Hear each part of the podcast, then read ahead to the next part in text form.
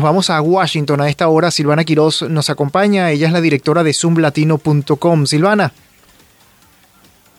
Un gusto estar contigo, Luis Alfonso, de Seguir de la Capital. El placer es nuestro. Eh, oye, teníamos unos días que no hablábamos, Silvana, y hay información, además, eh, de, también en las últimas 24 horas, desde la Casa Blanca, en el Congreso, la firma del plan de infraestructura, el encuentro virtual, virtual con el presidente chino. Cuéntanos. Bueno, mira, ha pasado han pasado demasiadas cosas, pero ya que estabas hablando acerca de lo que está sucediendo con Cuba, pues déjame contarte un poquito desde la perspectiva de la Casa Blanca, quienes han condenado las acciones del gobierno cubano. Te cuento que el asesor de Seguridad Nacional, Jake Sullivan, eh, dijo en un comunicado, antes de las manifestaciones pacíficas previas para ayer lunes, el régimen cubano como era de esperar, desplegó una serie de duras penas de prisión, detenciones eh, pues esporádicas, tácticas de intimidación y actos de, repudio. Eh, dice todo en un intento de silenciar la voz del pueblo cubano que clama por un cambio, afirmó en el comunicado de prensa y pues la dictadura eh, comunista de Cuba eh, había inundado las calles de la capital de La Habana y otras ciudades con policías y agentes de seguridad arrestando a varios disidentes prominentes y, y, también confinando a otros en sus hogares para que no salieran eh, pues a la protesta. Ellos dijeron que la presencia policial, el arresto, la, la movilización de varios líderes de la disidencia pidieron el lunes la realización de la manifestación. Eh, por su parte, el régimen se burló y dijo que era una operación fallida de Estados Unidos, ¿no? Eh, y como tú hablabas, pues todavía eh, en la Casa Blanca se están recuperando de lo que ha sucedido ayer porque han pasado muchas cosas, pero sí están muy atentos a lo que está sucediendo también en Cuba. Pero ya regresando a la Casa Blanca, te cuento que ayer el presidente Joe Biden por fin pues pudo firmar el tan esperado plan de infraestructura de un millón de dólares eh, frente a un grupo bipartidista que estaba muy contento de estar en los jardines de la Casa Blanca y pues quienes han dicho que esta es una nueva inyección de fondos para caminos, puentes, puertos y que también hará que la vida del pueblo estadounidense cambie para bien, afirmaron. Eh, pues eh, sin embargo las posibilidades de que haya acuerdos bipartidistas adicionales antes de los comicios legislativos del 2022 enfrenta un panorama más complicado porque ahora Acuérdate que Biden también está centrado en una nueva eh, negociación que es un poquito más complicada y está en torno a un extenso paquete social de 1,85 eh, billones de dólares. El presidente espera utilizar la ley de infraestructura para reconstruir su popularidad, la cual ha resultado golpeada en medio de una creciente inflación y la incapacidad, según dicen algunos, de deshacerse por completo de los riesgos económicos y de salud pública relacionados con el COVID-19. Así que, bueno, vamos a ver qué pasa. Él está todavía esperanzado de que esto cambie y de que pueda llegar a un acuerdo en cuanto al paquete social.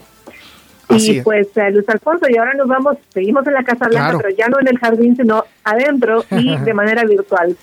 Porque te cuento que eh, se llevó a cabo la reunión por videoconferencia entre el presidente de Estados Unidos, Joe Biden, y el de China, Xi Jinping, quien ha intentado eh, pues eh, rebajar un poquito la temperatura para hablar durante, mira, tres horas y 42 minutos.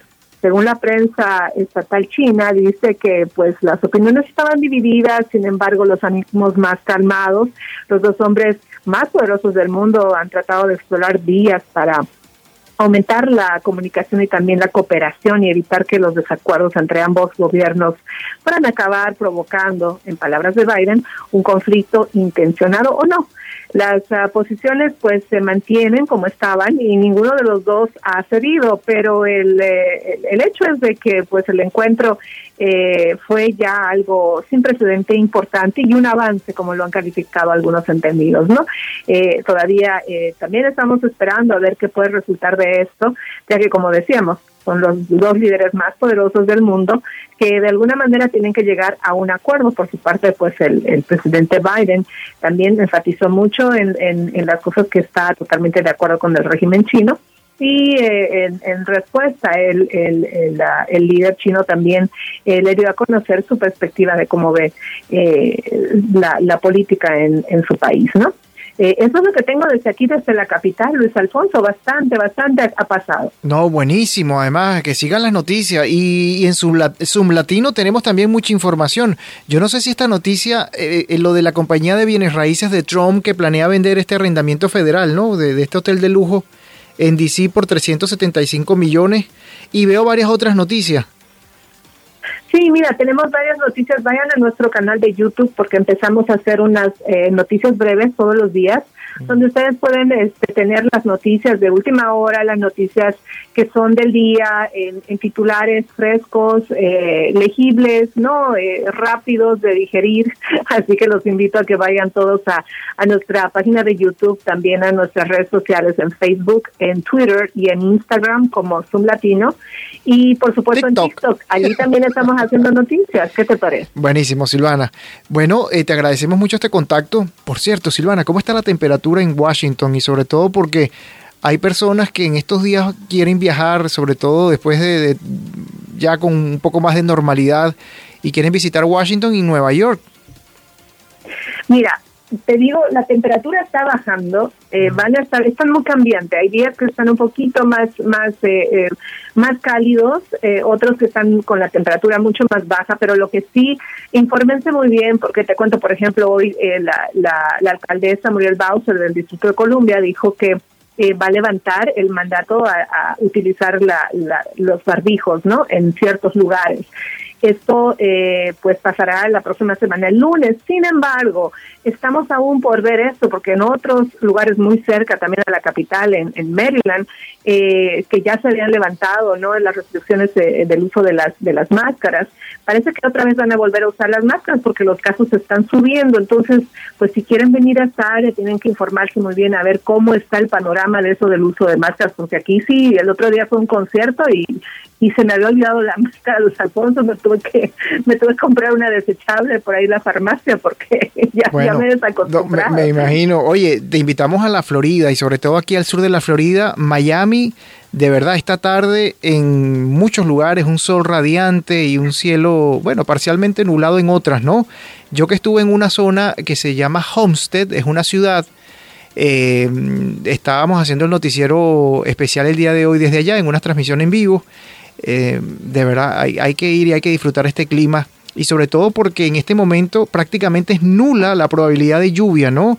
Y las temperaturas, Silvana, para que aproveches esta oportunidad y te vengas finalmente acá a Miami, eh, están en los 70 grados y no pasan de allí en, algunas zonas, así que esperemos que la jornada termine así. No me tientes, no me tientes porque ya me voy por, para allá con toda la familia y mi familia es numerosa porque además tengo un perro y dos gatos. No te y Cuando viajamos, viajamos todos, así que... Lo que... El dato que te doy es que mi casa es como si eh, la embajada de, Venezuela en Miami, así que tranquila, no hay problema.